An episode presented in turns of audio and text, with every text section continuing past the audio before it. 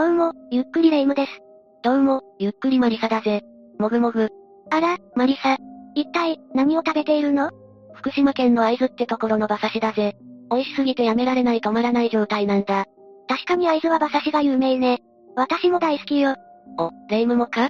福島県は桃やリンゴなどフルーツも有名だし、いいところだよな。私は東北自体にいいイメージがあるんだが、きっと福島は事件なんか起きず、平和なところなんだろうな。マリサ、それはちょっと違うわ。福島県は素晴らしいところだけど、どんな土地にも必ず悪い人はいるし、無防備になりすぎてはいけないわ。それに、福島県では不気味な未解決事件も起きているのよ。え、そうなのか？ぜひ、教えてくれ。わかったわ。では今日は郡山市17歳少女事件について紹介するわ。それでは、ゆっくりしていってね。まずは、被害に遭った少女について紹介するわ。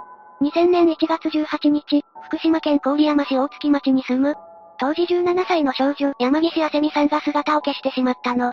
17歳なんて、親からすればまだ子供だよな。一体、どこへ行ってしまったんだ？あせみさんは18日、お友達に知り合いの男性と会うと話していたの。当日、家族にも同じことを告げて自宅を出て、迎えに来た車に乗って行ったわ。これが知人の男性らしいんだけど、家族はその姿を見ていなかったのよ。まあ、年頃だし異性の知り合いくらい、いるよな。そうね。でも、家族が元気なあせみさんの姿を見たのは、これが最後になってしまったのよ。え？あせみさんは、その日家に帰ることはなかったの。そして家族は、一週間後の1月25日に警察に捜索願いを提出したのよ。ちょっと待ってくれ。いくら17歳と言っても、まだ高校生くらいの年齢だよな。この時期だと冬休みも終わっている頃だろうし、通報が遅すぎやしないか？それについてなんだけど、あせみさんは高校には進学していなかったの。地元の中学校を卒業後、一時は専門学校に通っていたこともあったんだけど、2ヶ月後には、働きたいからという理由で自主退学しているわ。ということは、17歳にして社会人だったってことか？ええ。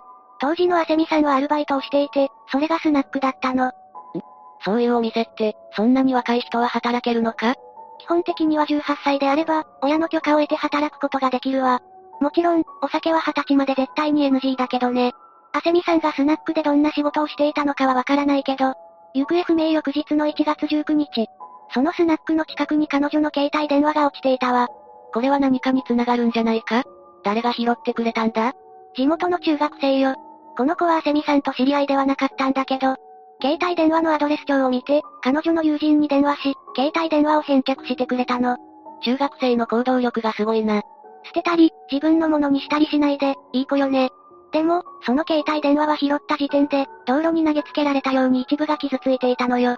家族が通話履歴を調べると、18日の夜以降は使用した形跡がなかったの。ちょうど、行方不明になった頃だよな。なんだか、トラブルに巻き込まれたんじゃないかって不安になってしまうな。そうね。それからも、あせみさんの足取りはつかめなかったの。おそらく家族は独自の捜索を行ったんだと思うけど、2月にあせみさんの携帯電話を三春町で紛失してしまい、警察が再び発見してくれたわ。お、おう、見つかってよかったな。三春町ってあせみさんの自宅から遠いのか？郡山市の隣に位置するのが、三春町よ。車があれば遠くないけど、家族が彼女の携帯電話を持っていたのであれば、心配しすぎるあまり、探し回っているうちに落としてしまったのかもしれないわね。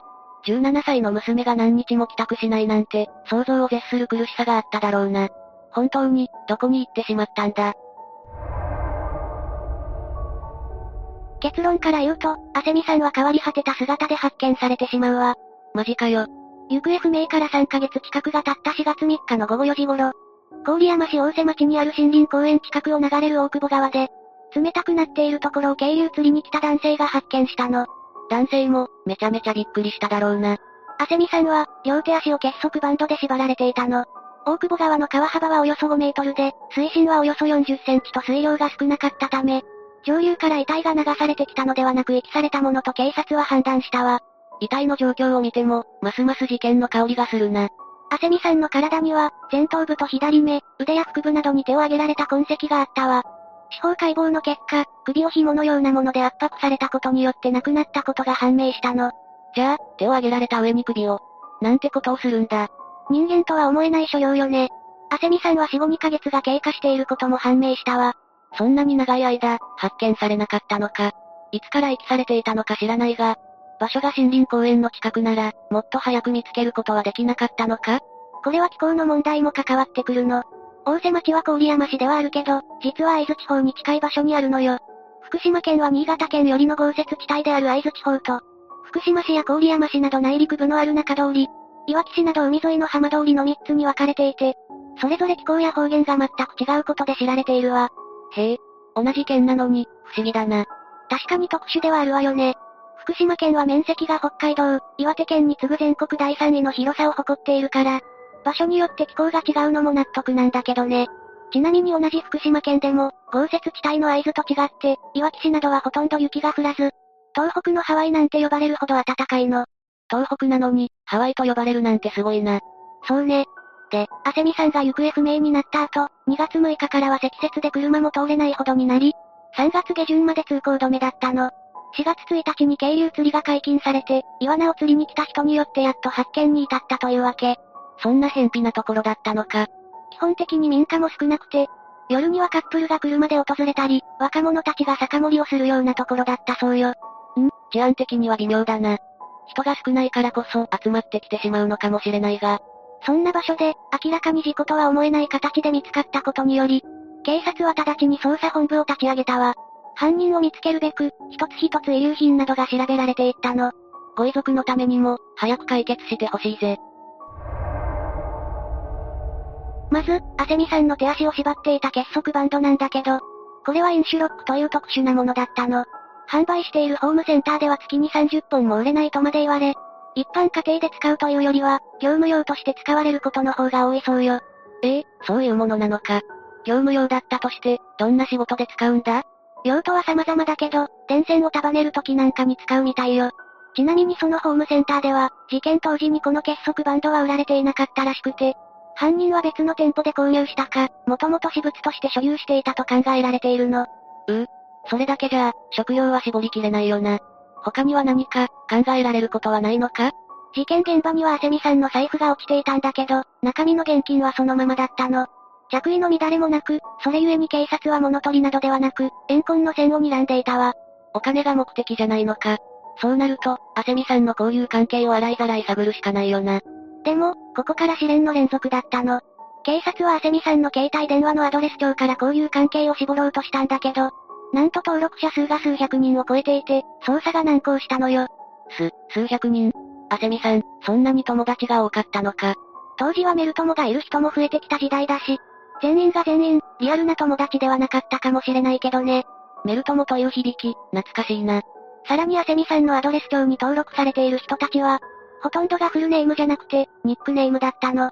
これも、捜査がなかなか進まなかった理由の一つでもあるわ。まあ例えば、マリサレイムとしっかり書かれてなくて、まーちゃんとかレイちゃんだったら、誰？ってなるな。ズバリ、そういうことよ。でも、捜査っていうのは一人一人から話を聞く、地道なものだろう？時間はかかるが、一人くらいは怪しい人物がいたんじゃないか？それが、警察は特定できなかったのよ。ただ事件が起きる前から、アセミさんの周りでは不可解なことが起きていたの。時は事件発生の数ヶ月前。アセミさんの自宅には、頻繁に無言電話がかかるようになっていたわ。出ても何も喋らないなんて、怖いよな。誰がかけてきたのか、全くわからないのか？わかっていたら、とっくに警察が捜査しているわよ。今は主流になったナンバーディスプレイは1997年からスタートしたんだけど、当時はまだまだ普及していなかったし、非通知だったらますます特定も難しくなるわ。他にも無言電話と同じ頃、男の声でアセミさんを中傷するような電話もかかってきていたそうよ。自宅の固定電話の番号を知っている人なんて、限られているんじゃないか？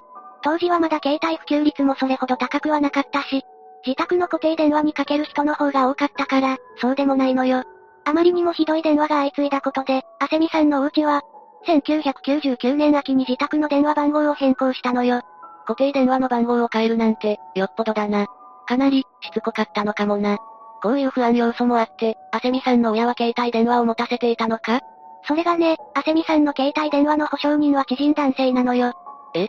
知人男性？ええ。交際相手に携帯料金を支払ってもらっている人はいるけれど、かなり近しい間柄でないと無理があるわよね。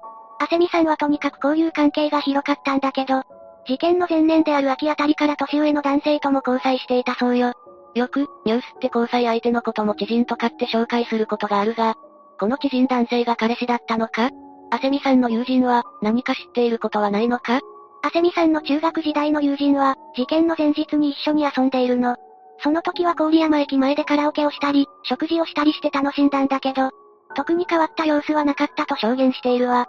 つまり、翌日から事件に巻き込まれるなんて想像すらしていなかったってことだよな。そうなるわね。この時、あせみさんは年頃の女の子らしく髪を染めて、厚底ブーツを履いていたそうよ。みんなで遊んだ後はタクシーに乗って帰ったんだけど、友人たちからは羽振りがいいと思われていたらしいわ。きっと、友人の多くは高校に進学しただろうから、タクシーに乗る機会はあまりないだろうしな。うん。でも、この数日前には、10万円くらいお金が必要なのと友人にこぼしていたことも判明していて、ますます謎は深まっているわ。10万円。大人でも大金だが、17歳にはもっと大金だよな。簡単に、ポンと出せる額ではないわよね。この10万円が何に使うお金かもわかってないけど、あせみさんは誰かにカンパするというようなことを口走っていたらしいわ。可能性としては、知り合いの誰かが子供を産まない選択をする予定があったのではないかと言われているの。ああ、それだと大体10万円くらい必要だな。あまりにも事件の手がかりが少なすぎて、あせみさんのご家族はテレビ番組に出演することを決意するわ。事件から5年後の2005年9月末、テレビ朝日の公開捜査番組、テレビの力で、超能力者による投資が行われたの。その番組は、本当に有名だよな。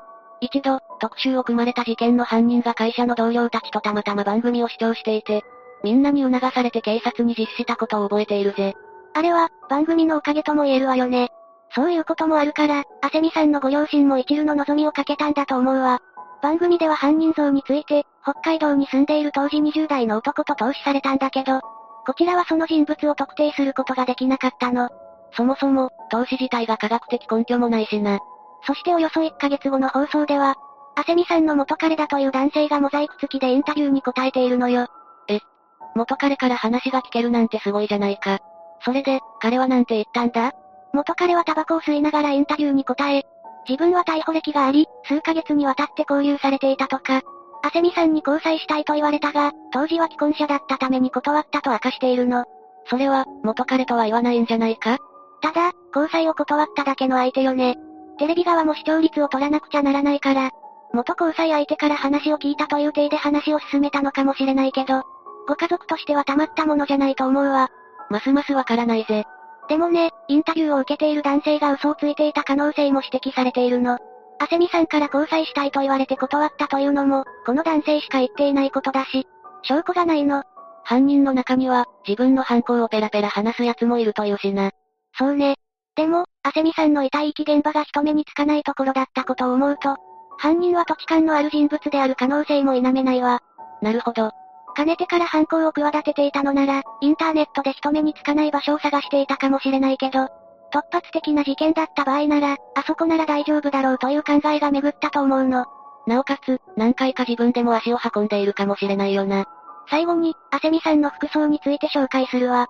発見された時のあせみさんは、紺色のジャンパーに水色のズボン、左右別々のメンズの靴下、厚底ブーツといういでたちだったわ。左右別々の、メンズの靴下？もちろん、今は性別を問わず着用できるものもあるから、不思議ではないけど不可解よね。ただ、あせみさんが知人に会うと言って自宅を出た時、彼女が履いていたのはキュロットスカートだったのよ。え？それって、出かけた後、どこかで着替えをしたか、犯人にズボンに変えられたかもしれないってことよね。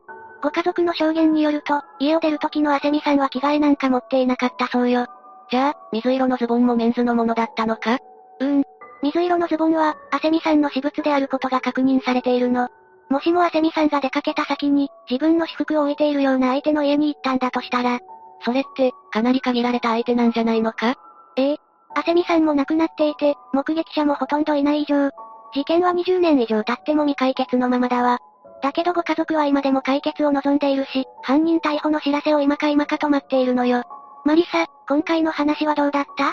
何から何まで謎が多すぎて、多くの登場人物を疑ってしまいそうになったぜ。警察はアセミさんのアドレス帳にいる何百人という人を調べて、全員が白だったのかもしれないが、本当にそうなのか？と思ってしまうな。アドレス帳にいる知り合いが全てじゃないけど、アセミさんの未来を奪ってしまった犯人は絶対にいるからね。これからも警察には、総力を挙げて事件解決をしてほしいわ。ああ。ご家族が一日でも早く、あせみさんに事件解決を報告できるといいな。というわけで今回は郡山市17歳少女事件について紹介したわ。それでは、次回もゆっくりしていってね。